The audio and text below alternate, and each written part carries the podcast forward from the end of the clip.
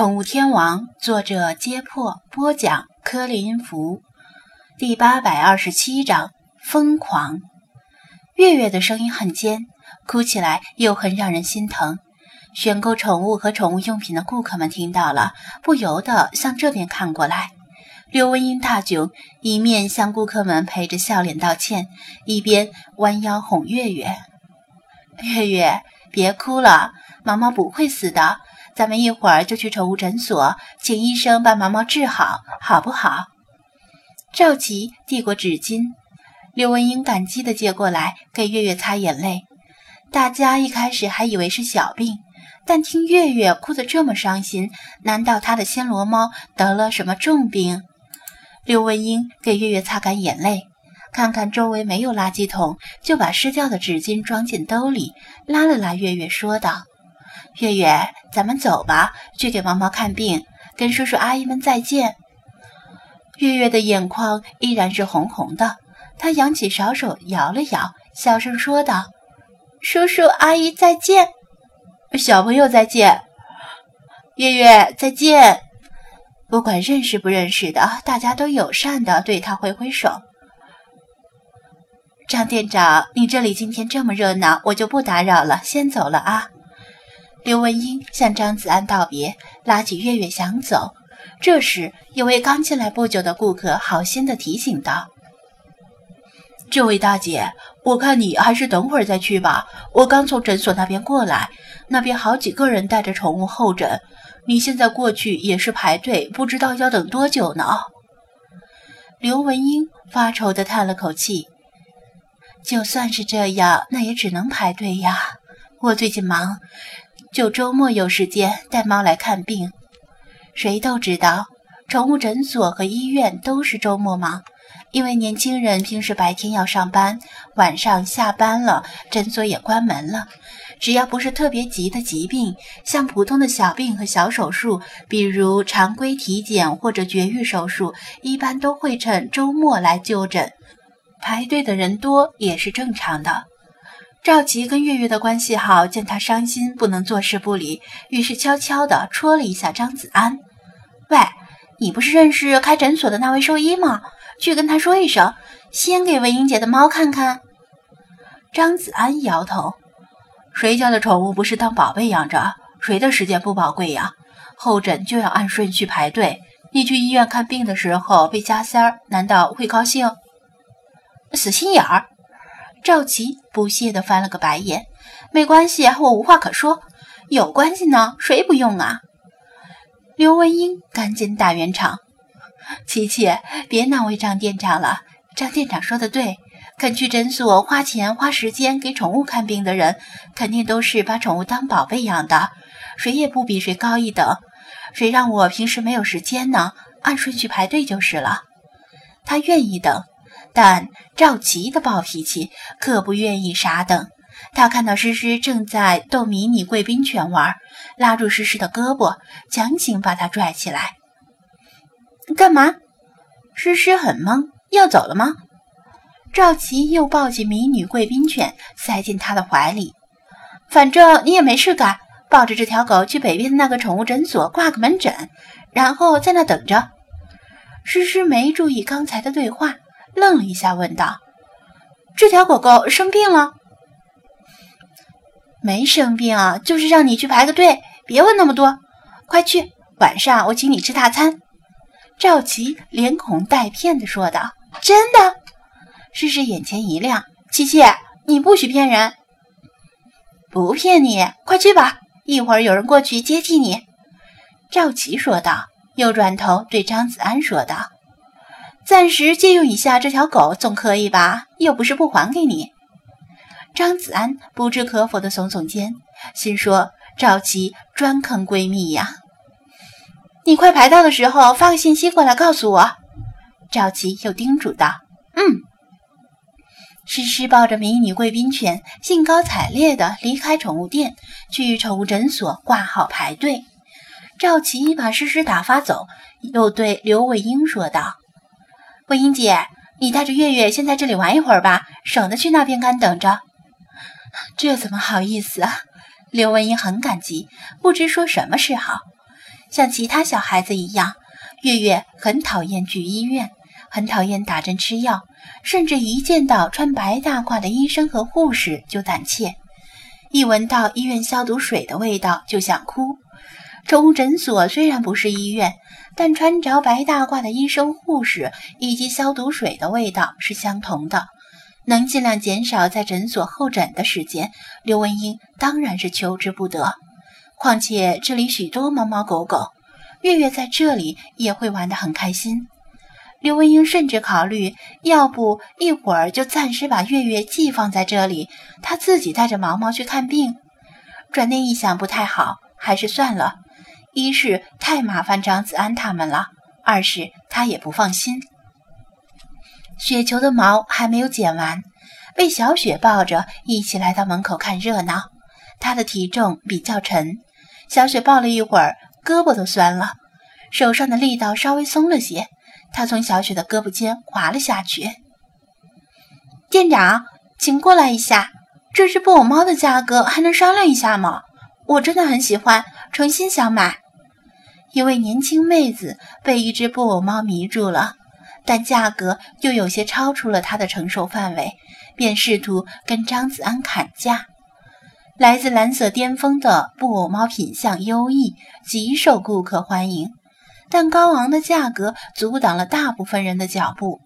滨海市毕竟不是北上广深那样的超一线城市，愿意花三万块钱买一只猫的人并不多，还是要多掂量一下钱包。张子安走过去。表示今天已经是优惠价格了，不能再便宜了。不过可以附送一些宠物用品和猫粮，这也是实体手机店常用的手段。买手机送一堆小礼物，看上去像是赚到了。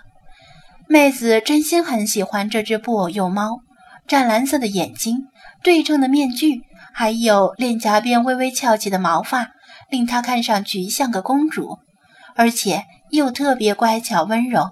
他既心疼钱包，又舍不得它被其他人买走，一时左右为难。撸猫的话，是猫就可以撸，无所谓品种和外形，美丽的毛发也不过是一层皮囊，就看你愿不愿意为这层好看的皮囊多掏钱了。其实人也是这样，漂亮和帅气就是更受欢迎，虽然看穿了只不过是一层皮囊。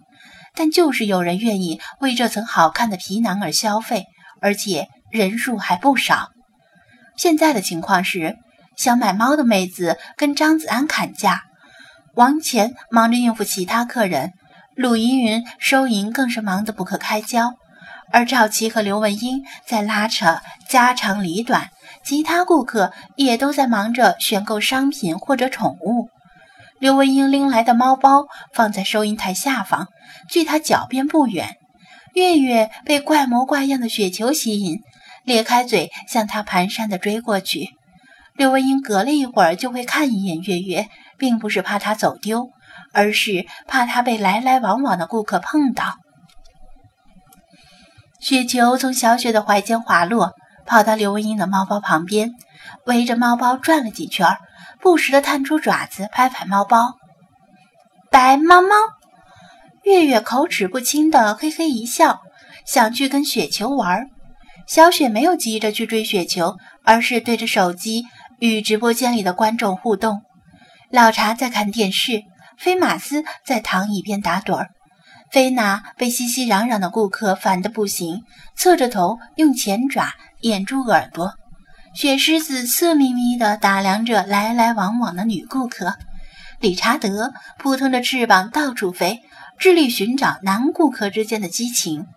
派在二楼起居室专注地打字，世华在浴室里开着直播呼呼大睡，他直播间里的观众却有增无减。宠物店里平静如常，雪球听到月月的脚步声。侧头向他望了一眼，判断他没什么危险，因此没有跑掉，继续用爪子拨拉着猫包。猫包里隐约传出奇怪的声音，呼噜呼噜的，像是从喉咙深处发出来的声音。雪球从没有听到过这种声音。店里人声鼎沸，只有离猫包最近的他才能够听到这个声音。月月走到雪球旁边，蹲下来，用小手搔搔它后颈的长毛，又戳戳它被剪掉毛的后背。白猫猫，里面是毛毛。他喃喃说道，并且轻轻拍了拍猫包。雪球不懂他在说什么，只是对猫包里传出的声音很好奇。白猫猫。和毛毛一起玩游戏。月月以为雪球是想跟毛毛玩，开心的笑了。他的小手伸向猫包，捏住拉链，哗啦的拉开了。猫包里有些暗，以人的视力看不清楚。雪球的瞳孔略微放大，以适应光线，望向里面的声源。那是一只暹罗，缩在猫包的最深处。活泼好动的暹罗本来就不太容易长胖。但以成年猫而言，这只暹罗似乎有些过于瘦弱，体型看起来甚至不如剪掉毛的雪球。除了过于瘦弱之外，这只暹罗也很没精神，有气无力地趴卧着。在猫包盖子被月月打开的刹那，外面的光线射进来，而它像是很讨厌光线一样扭过头。在它扭头的刹那，雪球注意到，它的眼睛并不像店里其他暹罗一样是澄澈的蓝色，反倒是灰蒙蒙的，如同蒙上了一层纱。毛毛，出来和白猫猫玩！月月对着猫包呼唤道。暹罗的耳朵动了一下，像是听到了主人的声音，但是身体却没有动。毛毛。月月又呼唤道：“暹罗依然没有动。”月月等得不耐烦了，将小手伸进猫包里，想要把暹罗抱出来。雪球突然瞪圆了眼睛，因为他看到暹罗的身体剧烈的痉挛起来，张嘴亮出了尖尖的犬牙，情况似乎有些不太对劲儿。雪球喵的叫了一声，回头望向小雪。但小雪正对着手机讲话，没有注意到这里的情况。紧接着，原来蔫蔫的暹罗瞬间动了起来，向着月月的小手一口咬下，血于白嫩的手掌间分外醒目。哇！月月撕心裂肺的哭嚎：“妈妈，妈妈！”她想把手抽出来，但暹罗死死地咬住，瞳孔里一片死灰。充满了疯狂与暴虐，在场的所有人闻声全都望过来，就连打盹的菲马斯和菲娜也全都惊醒了。月月，月月，你怎么了？刘文英的脸色瞬时失去了血色，猛地扑过来，一把抱住月月。妈妈，疼！月月边哭边喊。刘文英拉住月月的胳膊。将他的小手从猫包里拽出来，暹罗终于离开猫包，暴露于众人的视线下。他不适应强烈的光线，牙齿上的力道稍微松了一下，月月的手这才从他的嘴里抽出来。暗红色的血液从深深的四道血孔里涌出，众人全都看傻了，几乎没有一个人明白发生了什么事情。暹罗的口角滴着粘稠的盐水。变得狂躁无比，舍弃了月月，瞪圆死灰般的瞳孔向离得最近的雪球扑过去，雪球猝不及防被他扑倒在地，两只猫滚成一团。暹罗状若风虎，又抓又咬，短短几秒钟内就把失去长毛保护的雪球咬得遍体鳞伤。咚咚咚咚咚咚。时间仿佛凝固了，一切都变成了慢动作，连人们的心跳都清晰可闻。小雪的手机从指尖滑落，翻滚着坠向地面，前置摄像头忠实地将她愕然的脸庞记录下来。快，叫救护车！刘文英神色惊恐至极，将月月紧紧抱在怀里，用自己的身体保护着她，嘴巴一张一合，吐出的每个字都仿佛间隔了许久。张子安的身体爆发出全部力量，每一根肌肉都绷紧，以老茶的拳术课程上锻炼出的最高速度向那只暹罗冲过去。他以左脚为支点，将力量集中在右脚上，像是踢足球的大力抽射一样踢向疯狂的暹罗。但是他不是最快的，远远不是。一道金色的流光宛如从天而降，暴怒的菲娜毫无保留地展现出她无可比拟的速度。她无法容忍猫族在她面前肆意伤人，特别是去伤害一个无辜的小姑娘。离现场最远的老茶鞭长莫及，只得摘下斗笠掷出。斗笠以高速旋转，在空中画出一道美妙的弧线，绕过菲娜的身体，击向那只暹罗。若是平时，暹罗躲不开这其中任何一击，特别是。他在雪球的反击中，身体也受了伤，然而他此时却似乎感觉不到疼痛，爆发出不可思议的反应速度，于电光火石之间闪过了斗笠，被菲娜扑中后，竟然不知道害怕，反而彪悍的与菲娜厮打在一起。张子安不得不收住脚，因为这一脚踢出去，恐怕连菲娜一起踢飞，宠物店里乱成一团。白猫猫，月月口齿不清的嘿嘿一笑，想去跟雪球玩。星海蹲坐在楼梯口，眨着银灰色的眼眸，看着这些尚未发生的事儿。